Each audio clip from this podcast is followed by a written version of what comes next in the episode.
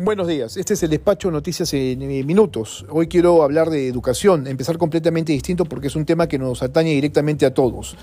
A nadie le debe quedar dudas que la educación es una de las columnas principales que sostiene el desarrollo del país y del mundo, que se enfrenta al reto de estar preparado para lidiar con lo que venga en el futuro.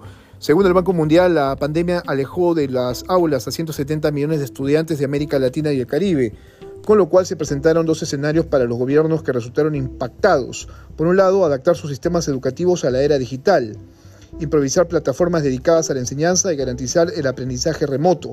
Por el otro, tratar de resolver las carencias tecnológicas de miles de hogares con niños y jóvenes en edad escolar impedidos de acceder a clases virtuales a causa de la pobreza y la nula, conectividad.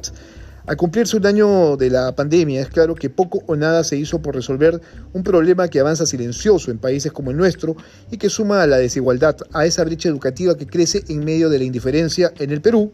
Por ejemplo, 230.000 estudiantes abandonaron las clases en el año 2020 y este año la deserción podría ser mayor. Si bien el gobierno tomó medidas para garantizar que nadie se quede sin estudiar, la realidad ha demostrado que no alcanza. Ayer se inició el año escolar 2021 sin programa Aprendo en Casa, sin tablets distribuidas en su totalidad, sin resolver el problema de la conectividad en zonas alejadas del país y con hogares donde cinco o seis niños se disputaban el único celular considerado la única vía del saber.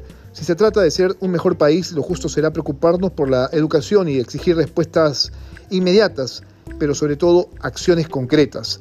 Volviendo a las eh, noticias, la desaprobación de la gestión del presidente Francisco Sagasti se encuentra en 62%, al igual que la gestión de eh, su presidente del Consejo de Ministros que está a la baja y que llega al 66%, el nivel más bajo en los últimos meses a causa de la mala comunicación y conducción en la lucha contra la pandemia.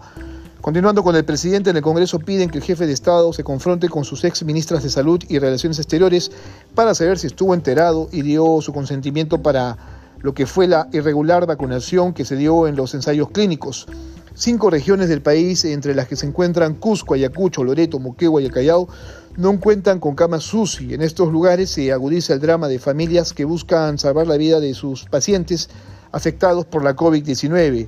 Eh, al respecto, el ministro de Salud dijo que podríamos enfrentar una tercera ola, aunque todavía no hemos superado del todo la segunda que se mantiene en desarrollo. Cito, a nivel mundial se está dando la tercera ola, sería la tendencia si no la frenamos.